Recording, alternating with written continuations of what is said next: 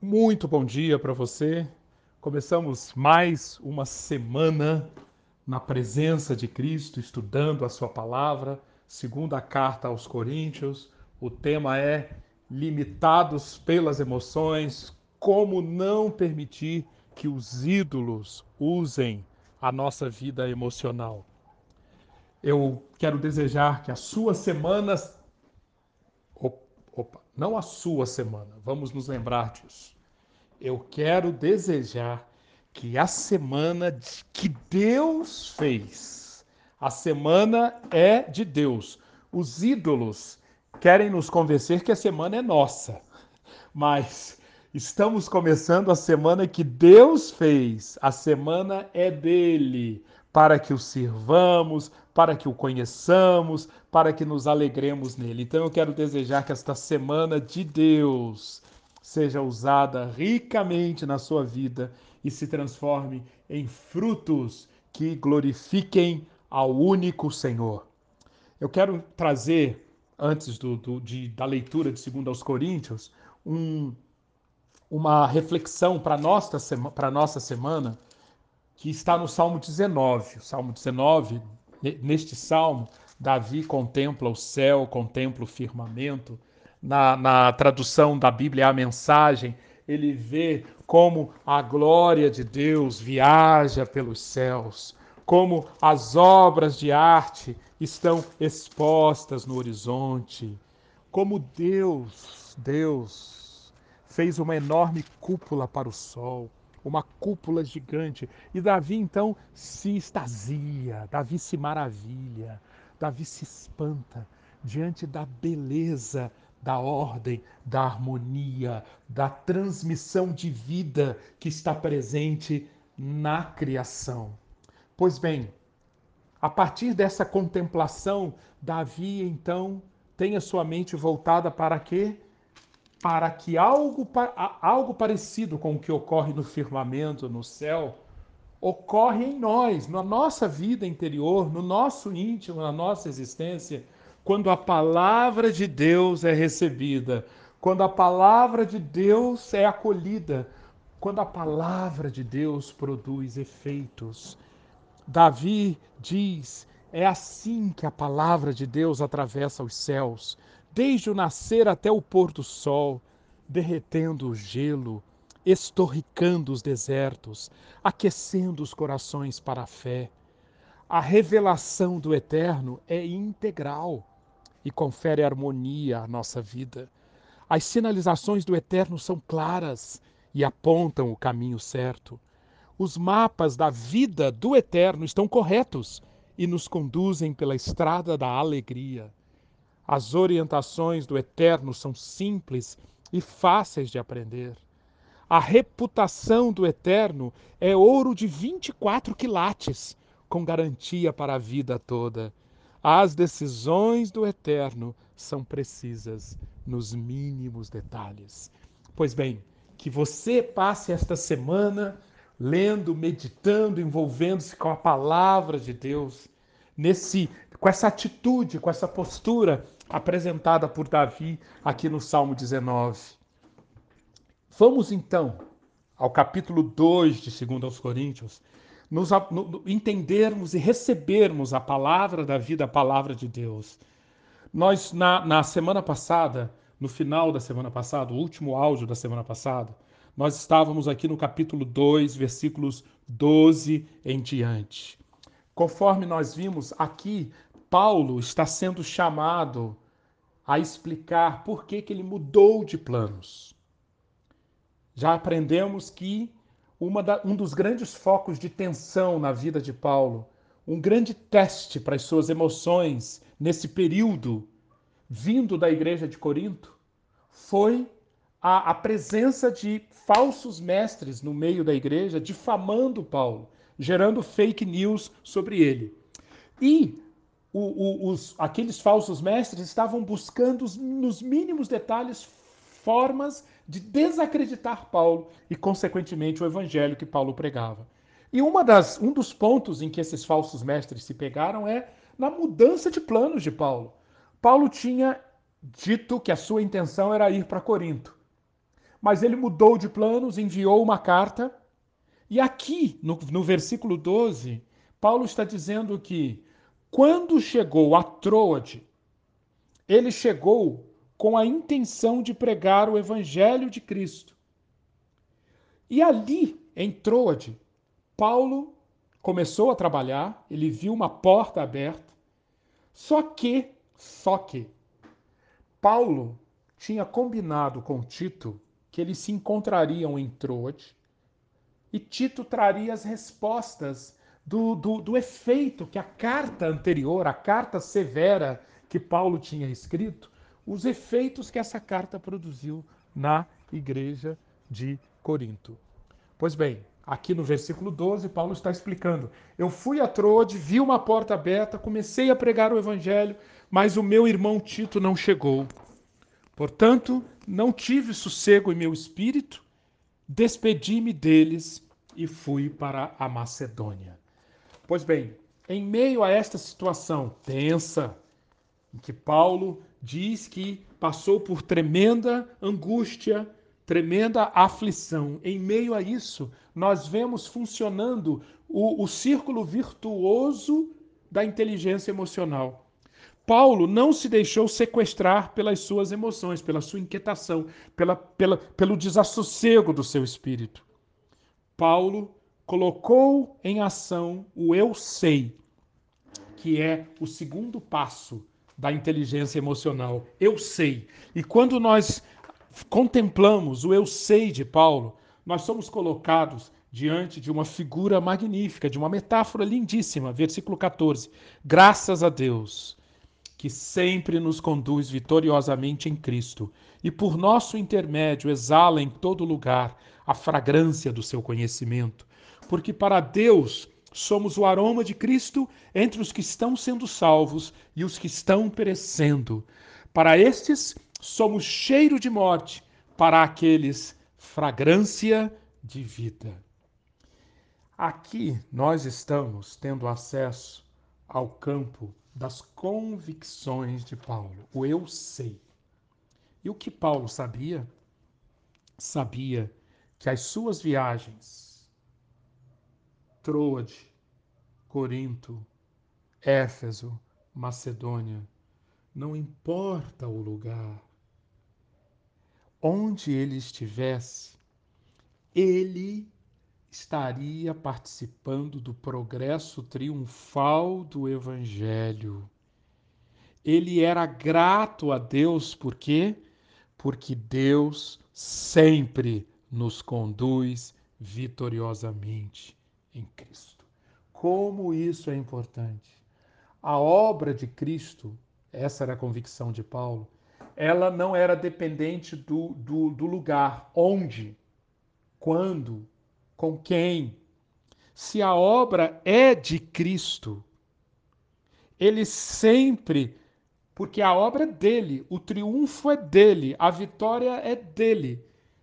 Então, se eu estou incorporado a essa figura de uma procissão triunfal do Evangelho, eu participo da vitória em Cristo.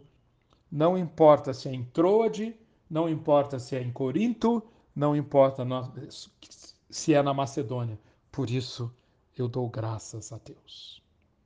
Para nós entendermos essa figura que, que Paulo traz aqui, é, como nós estamos muito distantes no tempo e no espaço do mundo romano do, do primeiro século, eu quero descrever para você brevemente o que era uma procissão de triunfo de um general romano. Este era um evento simplesmente espetacular em Roma. Acontecia raramente. Por quê? Porque para que um general tivesse direito a um desfile, a uma recepção como esta, a, um triun, a, uma, a uma recepção triunfal em Roma, o general tinha que nas suas batalhas, atender a diversos critérios. Primeiro, a campanha que ele liderou, que o general liderou, tinha que ter sido completamente acabada. Não poderia ter ficado pela metade, não poderia ter ficado resistência alguma. Tinha que ter terminado completamente. Pelo menos 5 mil inimigos tinham que ter sido derrotados em combate. Esse era o segundo critério. Terceiro critério: tinha que ter sido conquistado um novo território. Não poderia ter sido simplesmente um retorno depois de uma resistência ao inimigo, de um trabalho de defesa. Não. Tinha que ter sido a volta de uma, de uma campanha de ataque, vencendo e conquistando um novo território. Todos esses critérios tinham que ser atendidos. E quando eles o eram, minhas queridas e meus queridos irmãos, acontecia em Roma uma, um espetáculo simplesmente indescritível de exaltação, de festa, de alegria, de glória. Deixe-me dizer para você, em poucas palavras, a procissão andava pelas ruas principais de Roma, indo até o Capitólio. E ela era uma procissão enorme, com várias fileiras que desfilavam pelas ruas de Roma. Na primeira fileira iam os oficiais de Estado e o Senado romano. Depois ia uma orquestra de instrumentos de sopro, de trompetes. Depois iam o, os objetos que haviam sido saqueados do território conquistado. Em quarto lugar, vinha uma fileira com quadros pintados da terra conquistada e com modelos de cidadelas e de barcos usados na vitória. Em quinto lugar, era levado um touro branco, um touro enorme, para o sacrifício que seria oferecido aos deuses. Em sexto lugar, iam a fileira, ia a fileira com os príncipes, governadores e generais cativos que iam em cadeias, aprisionados. Dali eles iriam diretamente para a prisão ou ser executados. Depois chegavam os sacerdotes com muitos incensários. Preste atenção, porque aqui, daqui que vem o aroma, a fragrância da figura de Paulo. Os sacerdotes iam enchendo o ar de Roma com aquele perfume, com aquele incenso.